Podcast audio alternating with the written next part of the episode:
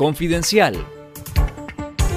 Esto es Confidencial Radio, las noticias con Carlos Fernando Chamorro y los periodistas de Confidencial y esta semana.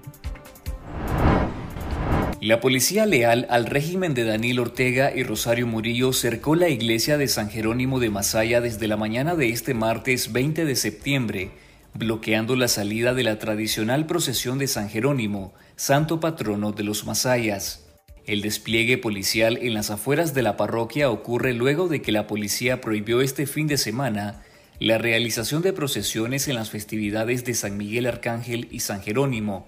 previstas para el 19 y 30 de septiembre por razones de seguridad pública, informó la Arquidiócesis de Managua a través de un comunicado. Este lunes, la policía asedió la tradicional diana en honor a San Miguel Arcángel e incluso circuló en redes sociales un video que muestra que el comisionado Juan Valle Valle llegó con un grupo de agentes a hablar con el párroco y hacer un recorrido por el templo.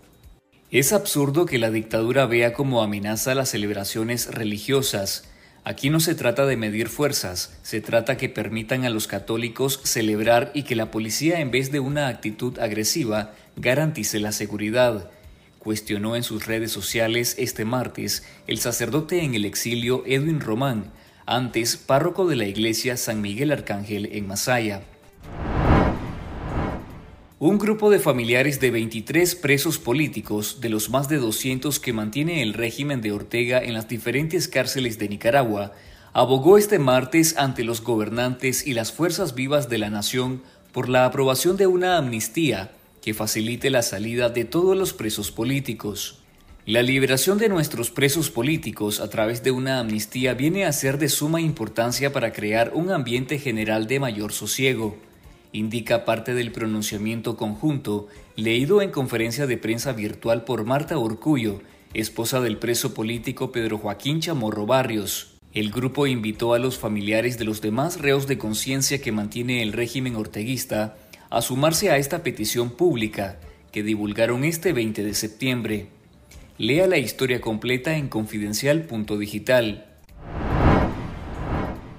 Este martes 20 de septiembre el presidente de Chile, Gabriel Boric, se refirió a la crisis de derechos humanos que sufre Nicaragua y demandó la liberación de todos los presos políticos del país durante su primer discurso ante la Asamblea General de Naciones Unidas, celebradas en Nueva York, Estados Unidos. A seguir trabajando para contribuir a la liberación de los presos políticos en Nicaragua y trabajar para que en ningún lugar del mundo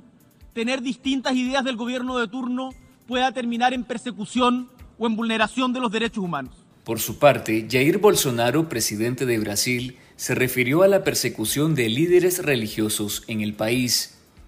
Quiero anunciar que Brasil abre sus puertas para acoger a los sacerdotes y monjas perseguidos en Nicaragua, declaró Bolsonaro ante la Asamblea General de la ONU.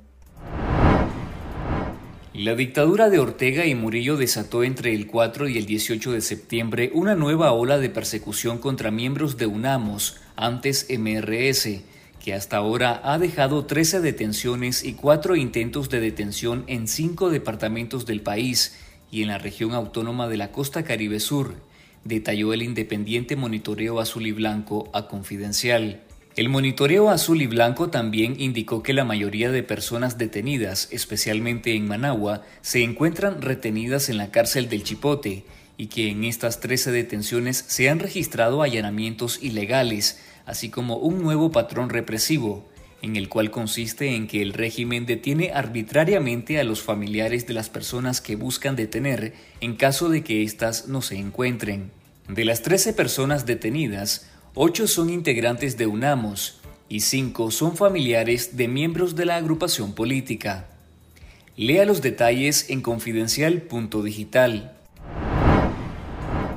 El canciller de Nicaragua, Denis Moncada Colindres, fue el foco de atención durante la inauguración de una muestra fotográfica que exhibe las violaciones a los derechos humanos cometidas en la Escuela Superior de Mecánica de la Armada ESMA durante la última dictadura militar argentina, reportó el diario argentino La Nación. Los enviados especiales del portal de noticias argentino Infobae estuvieron también en la actividad y abordaron a Moncada, quien evadió los cuestionamientos hechos por los periodistas sobre las violaciones a los derechos humanos en Nicaragua, alegando que en nuestro país también se defienden los derechos humanos. El reporte de la Nación añade que consultaron a fuentes oficiales de la comitiva que acompaña al presidente Fernández en esta gira, quienes respondieron que fue una invitación abierta a todas las delegaciones en relación a la presencia del canciller nicaragüense.